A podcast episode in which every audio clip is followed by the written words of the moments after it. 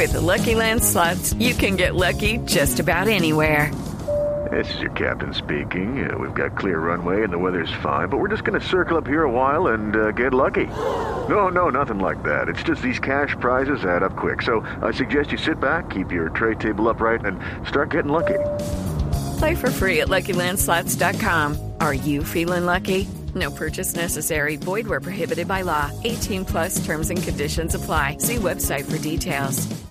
Muy buenos días. El Consejo de Bogotá aprobó en plenaria la creación de la Secretaría de Seguridad, que tendrá como fin articular, coordinar y planear todos los temas de seguridad en la capital del país, integrando todas las entidades que actualmente se encuentran desarticuladas. Además, la Secretaría centralizará la recolección, análisis y estudio de los índices de criminalidad para la planeación de estrategias de seguridad. Daniel Palacios, concejal del Centro Democrático y proponente del proyecto. Tendremos que darle el presupuesto adecuado para poder combatir con eficiencia la delincuencia.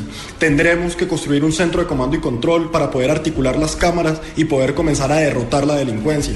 Tendremos que hacer una inversión para mejorar el 123, la línea 123, para que tenga georreferenciación y así poder atender las emergencias de la ciudad. Recordemos que según un estudio realizado por el Consejo de Bogotá, el 83% de los bogotanos se sienten inseguros, el 49% considera que se ha incrementado la inseguridad y el 52% manifiesta que la inseguridad ha aumentado. Catalina Vargas, Blue Radio.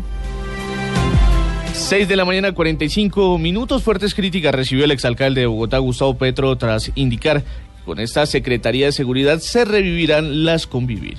Carlos Arturo Albino.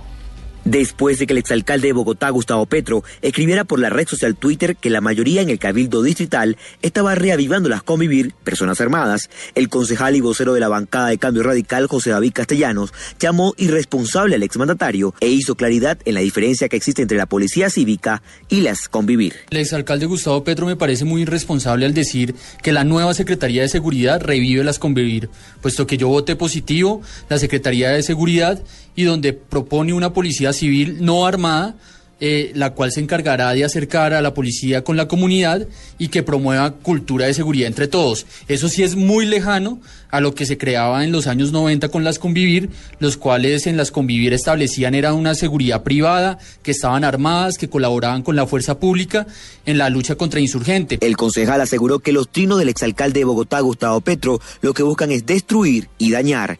Carlos Arturo Albino, Blue Radio.